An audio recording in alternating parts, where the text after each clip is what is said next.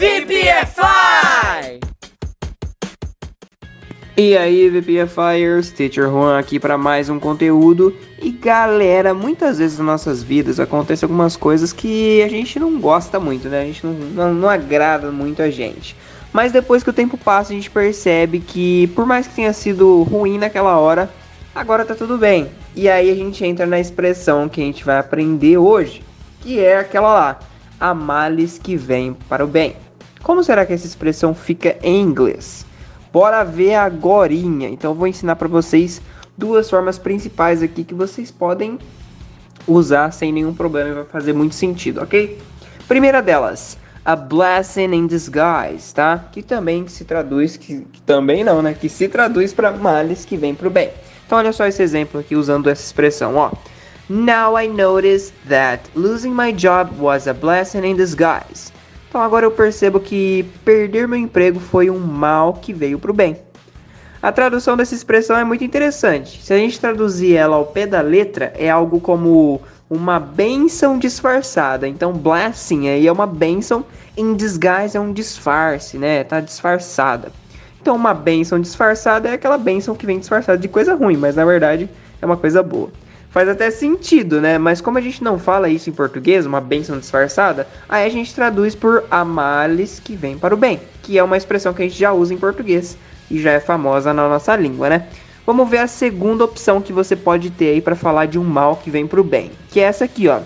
Every dark cloud has a silver lining. Olha só, a males que vem para o bem também é essa tradução. Então olha só.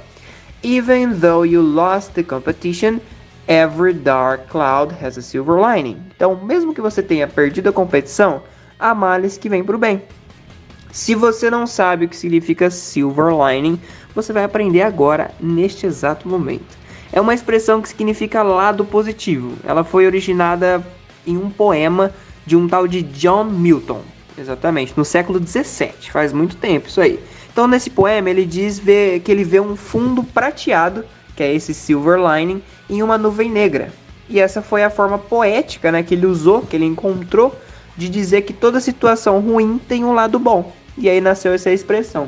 E se você pesquisar agora na internet, aí no Google Imagens, uma, uma nuvem escura, né, que é essa dark cloud, você vai ver que é, é real.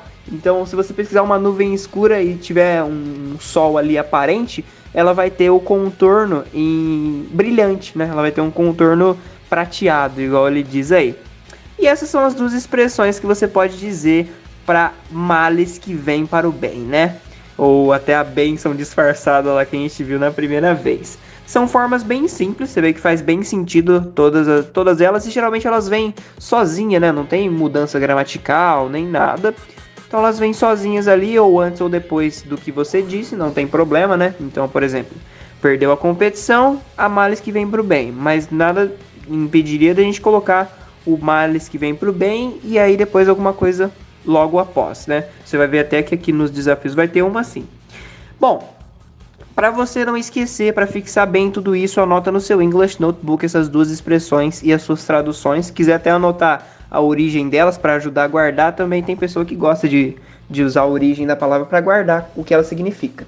E me, para melhorar ainda mais sua fixação, agora a gente vai para os desafios, né? Que são a, que a sua missão nesses desafios é passar as três frases aqui para o inglês. São três frases em português, você passa para o inglês com o conteúdo que eu te ensinei hoje. São três frases bem simplesinhas. Então, ó.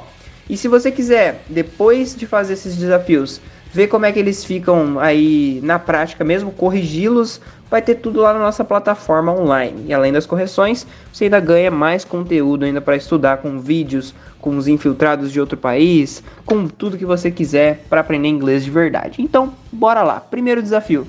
Não se preocupe com isso, há males que vem pro bem.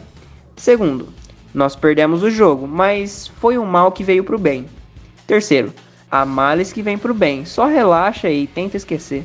Faça esses desafios, estude essas duas expressões and see you in the next contact.